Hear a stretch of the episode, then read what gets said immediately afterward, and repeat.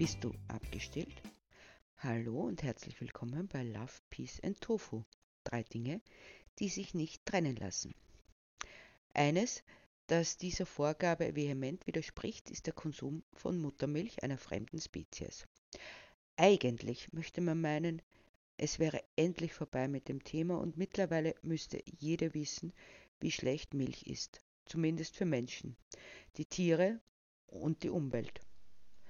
Jede, die nach dem Säuglingsalter noch Kuhmilch, in welcher Form auch immer, konsumiert, ist schlicht und einfach nicht abgestillt.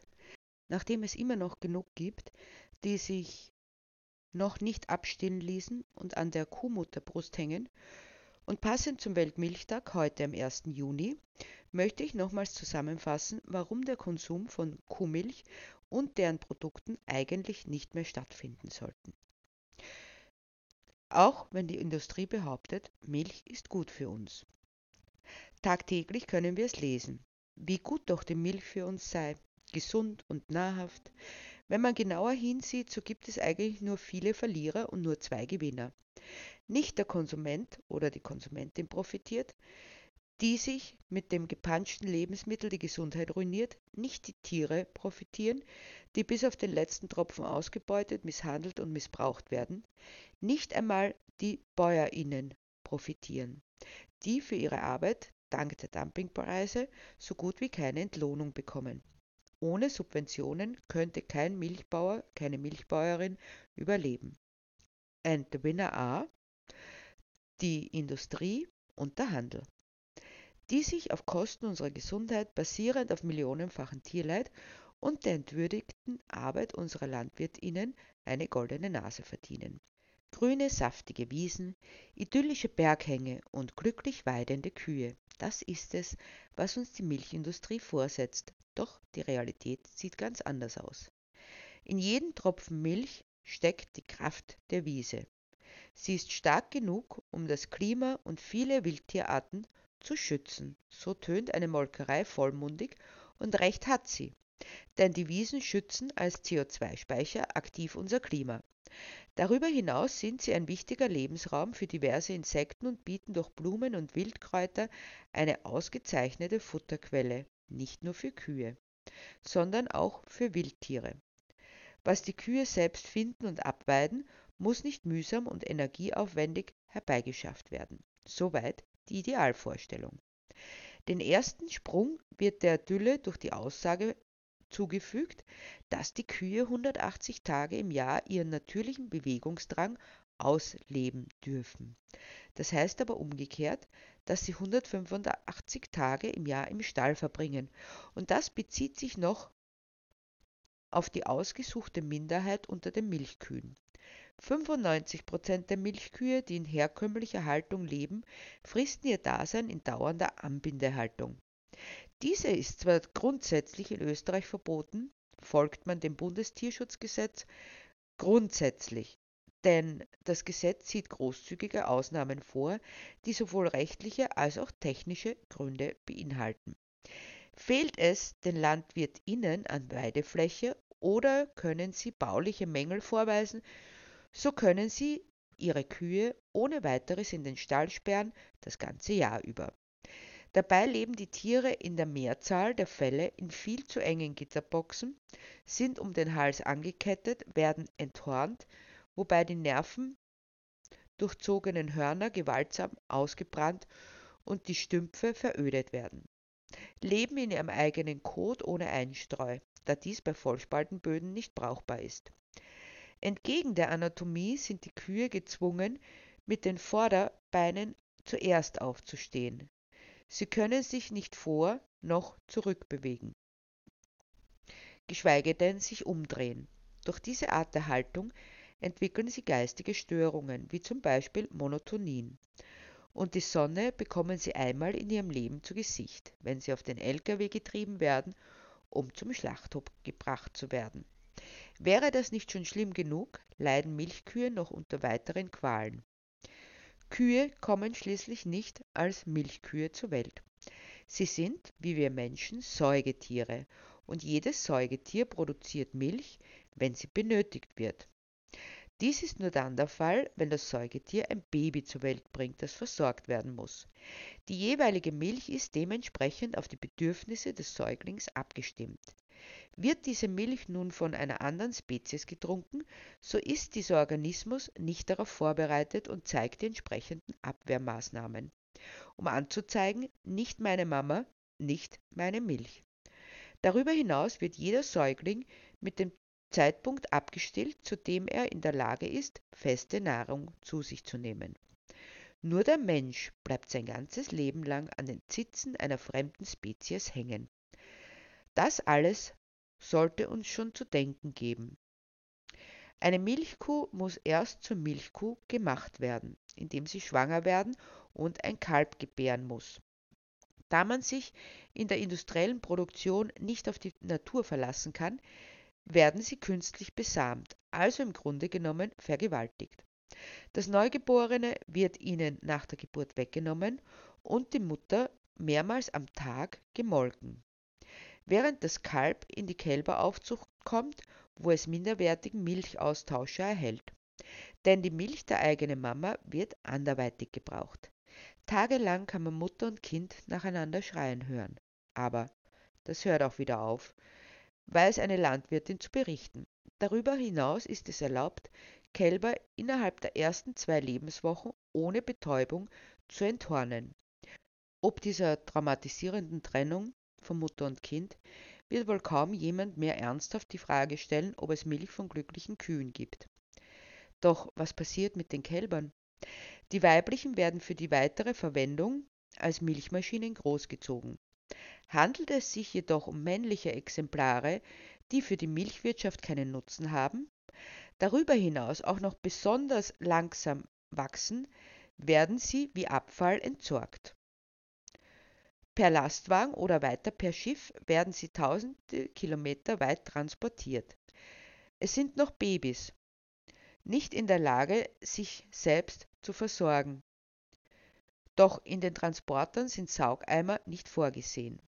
Auf engstem Raum zusammengepfercht, ohne Wasser und Nahrung, werden sie auf diesen Horrortrip geschickt. Dementsprechend viele von ihnen verenden deshalb schon während des Transports und werden wie Abfall entsorgt.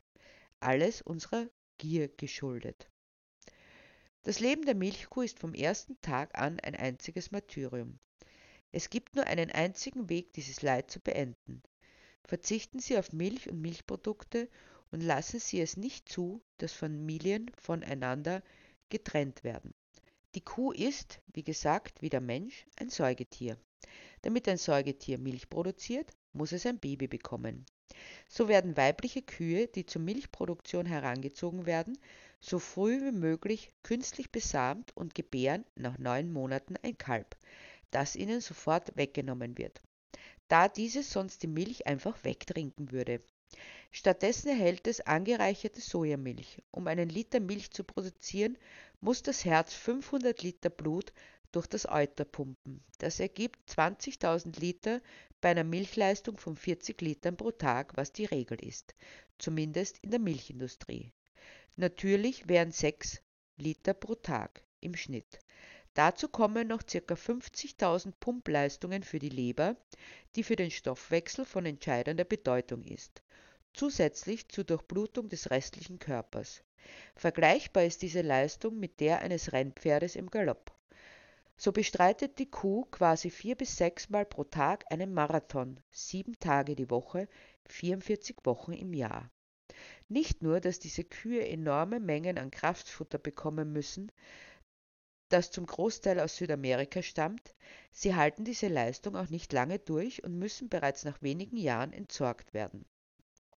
Darüber hinaus ist eine weit verbreitete Krankheit unter Milchkühen die Euterentzündung. Nicht nur, dass die Kuh darunter leidet, so erhöht sich die Zahl der körpereigenen Zellen in der Milch. Der Körper der Kuh setzt sich zur Wehr. Gilt ein Wert von 100.000 Zellen pro Millimeter Milch als erstrebenswert, so sind Werte oberhalb der 200.000 bedenklich, bei über 400.000 kann von einer Euterentzündung ausgegangen werden. Eigentlich dürfte diese Milch nicht mehr getrunken werden. Dennoch gelangt sie in das Milchbackerl, weil der Landwirt die Milch von euterkranken Kühen einfach mit der von gesünderen mischt und die Zellzahl damit unterschritten wird. So wird Milch von kranken Kühen zum gesunden Lebensmittel. Sieben Fakten über die Milch sind also relevant zu wissen. Erstens. Neugeborene Kälbchen werden ihren Müttern entrissen. Gerade mal ein bis drei Tage darf das frisch geborene Kälbchen mit seiner Mutter verbringen, danach wird es der Mutterkuh entrissen, damit es die produzierte Muttermilch nicht wegtrinkt.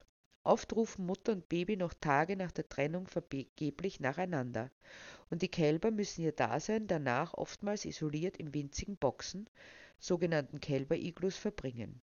Zweitens. Die Trennung von Kuh und Kalb wiederholt sich ständig. Genau wie der Mensch und alle anderen Säugetiere auch, geben Kühe nur dann viel Milch, wenn sie Nachwuchs bekommen. Damit die weiblichen Kühe also durchgängig Milch produzieren, werden sie immer wieder künstlich befruchtet. Eine Kuh, die über 50 Liter Milch am Tag gibt, kann innerhalb ihres kurzen Lebens auch schon mal achtfache Mutter werden, ohne jemals aber Mutter zu sein. Drittens. Viele Hochleistungskühe leiden unter entzündeten Eutern. Durch Hochzüchtung wurde die Milchleistung der Kühe auf bis zu 50 Liter pro Tag gesteigert. Ursprüngliche Kühe gaben nur 8 Liter Milch pro Tag, gerade so viel, um ihr Kalb zu säugen. Dieser Eingriff in den Körper der Kuh hat schmerzhafte Folgen. Entzündete Euter, kaputte Klauen, Stoffwechselstörungen und ausgemergelte Körper sind für Kühe in der Milchproduktion keine Seltenheit. Ganz zu schweigen vom psychischen Stress, den die Tiere tagtäglich erleiden. Viertens. Milchkühe werden bereits nach wenigen Jahren getötet. Rinder haben eine natürliche Lebenserwartung von bis zu 22 Jahren. Doch Kühe, die ihre tristen Lebensjahre in einem Milchbetrieb verbringen müssen, landen oft schon nach vier bis fünf Jahren im Schlachthof, weil ihre Leistung drastisch nachgelassen hat. Somit sind sie für die Milchproduktion nichts mehr wert und werden einfach entsorgt. Fünftens. Männliche Kälber werden geschlachtet. Männliche Kälber, die nicht spezifisch für die Mast gezüchtet wurden, setzen kaum Fleisch an und werden deshalb sowohl in der Milch als auch in der Fleischproduktion als wertlos angesehen und getötet. Meist geschieht das innerhalb weniger Wochen nach ihrer Geburt. Oder sie landen als Mastkälber auf Tiertransportern in Richtung Spanien und in Italien, wo sie in riesigen Mastanlagen billig auf Schlachtreife hochgefüttert werden, um dann in Länder des Nahen Ostens nach tagelangen qualvollen Transporten brutal geschlachtet zu werden. Sechstens. Auch schwangere Kühe landen im Schlachthof. In Österreich werden jährlich immer noch tausende trächtige Milchkühe geschlachtet. Genaue Zahlen dazu gibt es aber nicht. Wird die Mutterkuh getötet, erstickt das Kalb dabei. Viele dieser Kühe befinden sich im mittleren oder letzten Stadium ihrer Schwangerschaft. Siebtens. Es gibt tolle Alternativen zur Kuhmilch. Neben Sojamilch, dem Klassiker unter den veganen Milchsorten, gibt es noch viele andere Milcharten, die keine Wünsche offen lassen. Von Dinkelmilch über Reismilch bis hin zu Mandelmilch findet sich mittlerweile ein breites Angebot an pflanzlichen Milchalternativen in jedem gut sortierten Supermarkt. Und auch Joghurts, Puddings, Rahm und Käse auf pflanzlicher Basis gibt es in vielen Lebensmittelgeschäften zu kaufen. Bleibt noch, aber Milch ist doch gesund. Ja, für Kälber. Ebenso wie die Zusammensetzung der Muttermilch des Menschen genau auf die Bedürfnisse des Babys abgestimmt ist, so ist sie das auch bei der Muttermilch von Kühen, abgestimmt auf die Bedürfnisse des Kalbes, nicht des Menschen. Dennoch wird nach wie vor propagiert, Kuhmilch sei für den Menschen gesund. Es wird uns immer noch weisgemacht, Kuhmilch sei gut für Knochen und Muskeln und sie mache schlau. Was ist davon wirklich wahr? Natürlich ist man von Seiten der MilchproduzentInnen und VertreiberInnen interessiert daran, dass die Menschen daran glauben, die Vorgangsweise besteht darin, dass Stoffe aus einem gesundheitsschädlichen Produkt herausgesucht werden, die unbestritten für die Ernährung wichtig sind, wodurch das gesamte Lebensmittel manipulativ aufgewertet wird. In erster Linie wird der gesundheitsfördernde Aspekt der Kuhmilch auf den hohen Kalziumanteil zurückgeführt. Tatsächlich kann aber das Kalzium der Kuhmilch nur schlecht von den Knochen aufgenommen werden, da in der Kuhmilch auch tierisches Eiweiß enthalten ist, das die Aufnahme verhindert. Deshalb besser grünes Blattgemüse und Mineralwasser zu sich nehmen, will man seinen Kalziumbedarf decken. Darüber hinaus enthält die Kuhmilch den insulinähnlichen Wachstumsfaktor IGF-1, der die normale Entwicklung von Gewebe und Knochen fördert.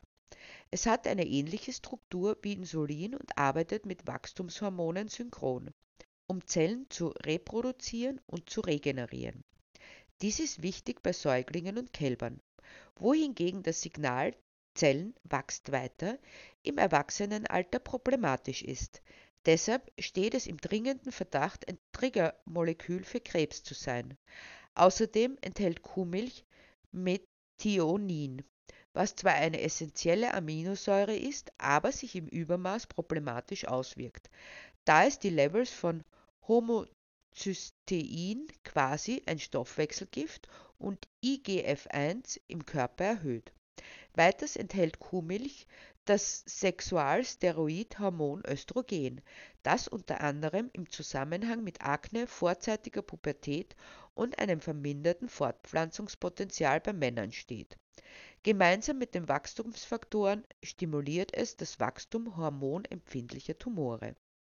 Grundsätzlich kann gesagt werden, wer nicht an Osteoporose, Multipler Sklerose, Gallensteinen, rheumatischer Arthritis, Diabetes Typ 2, Darm-, Brust- oder Prostatakrebs erkranken will, tut gut daran, Kuhmilch durch pflanzliche Alternativen zu ersetzen. Nie zuvor war es so leicht, sich umfassend zu informieren. Tun wir es doch. Entlassen wir die Kühe endlich aus dem ausbeuterischen System und tun uns selbst was Gutes, sodass wir einer Welt voller Love, Peace und vor allem Tofu einen Schritt näher kommen.